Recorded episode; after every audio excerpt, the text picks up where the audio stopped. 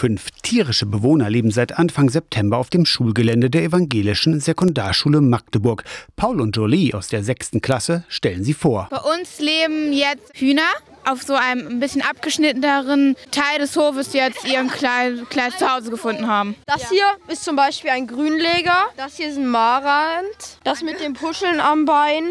Das ist eine Araukaner. Das ist ein Blumenhuhn. Da dachte ich am Anfang, es wäre der Hahn, weil es halt hier oben diesen Kamm hat. Die beiden sechsten Klassen pflegen den Hahn und die vier Hühner. Hühnerpflege ist zwar kein eigenes Unterrichtsfach, aber eingetaktet in den Schulablauf. Sophia und Paul erklären die Aufgaben. Wir haben Ordnungsdienste, Fegen und so halt. Und das hat sich jetzt auch zum Hühnerdienst entwickelt. Wir versorgen die und machen den Stall halt sauber und kümmern uns halt auch um sie, dass sie ordentlich zu essen und zu trinken haben. Die Kinder lernen Verantwortung zu übernehmen, auch Zuwendung zum Tier, sagt Klassenlehrerin Anna Magdalena Hohmann. Für viele ist das ja gar nicht mehr normal im Alltag. Also wer hat schon Hühner zu Hause? Wir haben einige Kinder, die auf dem Land leben, aber die allermeisten kennen das dann doch nicht. Die lernen, was alles dazugehört, damit am Ende so ein Ei rauskommt. Gut ein Jahr hat es gedauert, bis das Hühnerprojekt an der evangelischen Sekundarschule realisiert und das Gehege gebaut wurde.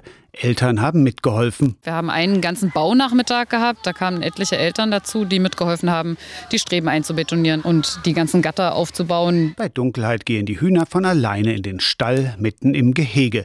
Die Tür wird automatisch gesteuert. In der Zwischenzeit hat Clara ein Huhn eingefangen und trägt es auf dem Arm. Man merkt halt auch, wenn es so Geräusche macht oder wenn es sich bewegt, was ja normal ist eigentlich. Und den Herzschlag merkt man ein kleines bisschen, aber eigentlich gar nicht so dolle, wie man es eigentlich erwartet bei Hunden zum Beispiel. Es fühlt sich schon gut an. Ja, die sind auch relativ leicht und die sind weich. Weich, ja, und lassen sich eigentlich sehr gut packen. Also man merkt sehr doll die Federn, die sind schon glatt und das macht auch den Unterschied, dass es weich ist. Man sieht auch ganz schön, dass die Federn so ziegelartig übereinander liegen. Die Farben sehen schön aus. Paul hat sich schon regelrecht zum Hühnerexperten entwickelt. Nur mit dem Eierlegen hat es noch nicht geklappt. Jolie und Paul hatten mehr erwartet. Wir haben sie jetzt schon relativ lange und bis jetzt in der Zeit hat nur ein Huhn ein Ei gelegt. Ja, also ich habe selber Hühner und bei uns ist so, die haben in den ersten paar Wochen eigentlich schon mehrere gelegt, deswegen ist es eigentlich schon etwas, also schon wenig. Klassenlehrerin Anna Magdalena Hohmann mahnt zur Geduld. Die sind noch ganz jung. Es sind ganz junge Hühner, ganz junge Hennen und die fangen gerade erst an. Also wir waren überrascht, dass das so schnell ging. Bei den gefiederten Mitbewohnerinnen der evangelischen Sekundarschule Magdeburg vier Hühner und ein Hahn beleben den Schulalltag. Aus der Kirchenredaktion Torsten Kessler, Radio SAW.